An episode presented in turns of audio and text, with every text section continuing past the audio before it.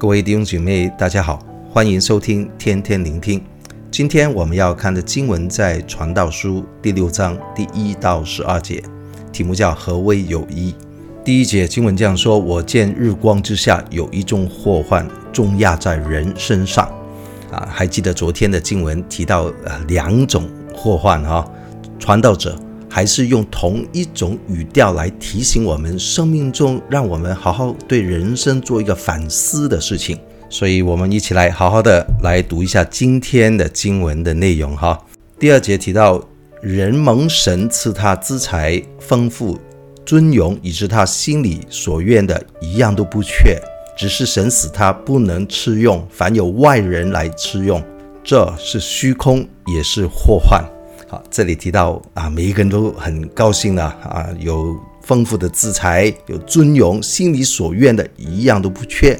不过呢，自己不能享用，或许是病了，也许是死了。所以这一节经文看到，就有人有财富了，有资源了，却没有健康，没有生命啊，是虚空，真的是祸患。然后呢，第三节说到另外一种人，这种人呢，能活许多的岁数，年日甚多啊，生一百个儿子啊，儿孙满堂。不过呢，心里却不得满享福乐啊。照理说，应该儿孙满堂是很大的福气，对不对？不过呢，这个人呢，啊，长寿，很多的孩子，不过呢，不得埋葬，等于说孩子不孝顺。等于说呢，啊，孩子嗯不能延续他生命啊成全他所希望看得到的，所以这种事非常可惜，这叫有命没福享啊。前面的有钱没命享，这里是有命没福享，是啊非常的痛苦哈。传道者说，这样的人倒呃不如那些不到气而落的胎比他倒好，因为这胎到头来也能够进入安息里。纵然这种生命能够再活多一千年，但最后也不得安息。等于说，人除了长寿以外，也有一种心灵的渴望，渴望生命能够承传下去，渴望生命能够得着被爱的满足啊！所以传道者说，人的劳苦多为口腹，心里却不自主哈。你生命啊，劳苦得吃，但是真正的里面的满足是什么呢？你倒不知道。后面呢，他用两个问题，一个提醒，帮助我们呢好好的思考。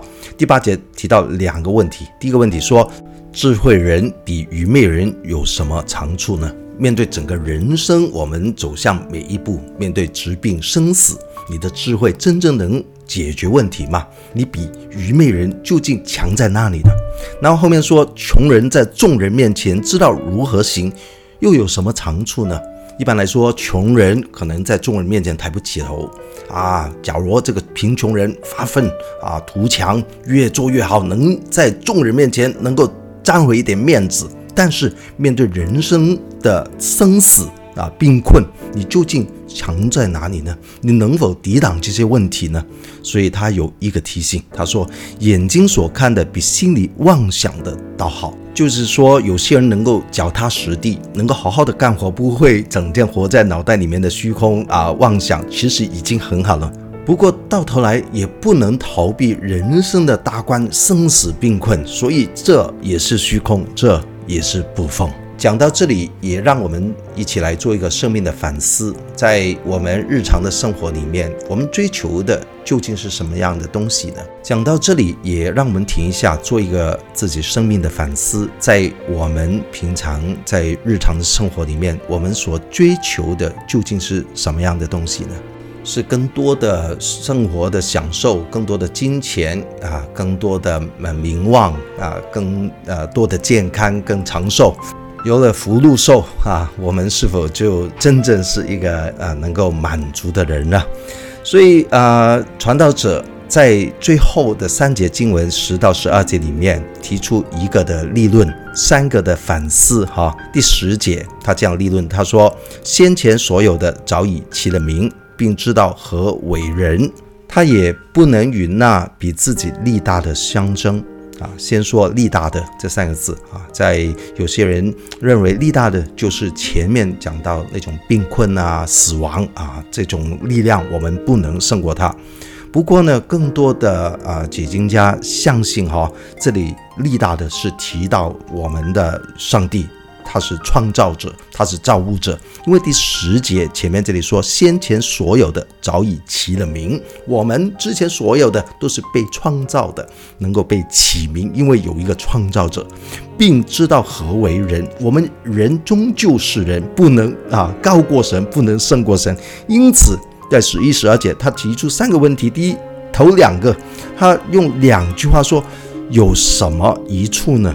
面对人生里面究竟什么是对我们真正有益处呢？是刚才提到那些福禄寿的事情吗？啊，那些真的是有很大的益处吗？传道者问第三个问题说：谁能告诉他身后在日光之下有什么事呢？我们知道，在我们离开这个世界以后会发生什么样的事情吗？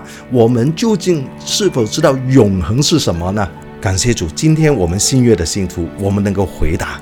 传道者的问题，因为耶稣基督是我们的答案，我们的永恒在他手中，因为我们相信耶稣，相信他的救恩，他救赎了我们的生命，洗去我们的罪，所以在永恒里面我们有份，所以认识耶稣基督就是我们的一处。愿神帮助我们。不要只是追求在世上短暂的满足，我们要追求永恒的祝福，能够透过耶稣基督，我们可以穿越死亡，进到永生。哈利路亚！愿主祝福大家。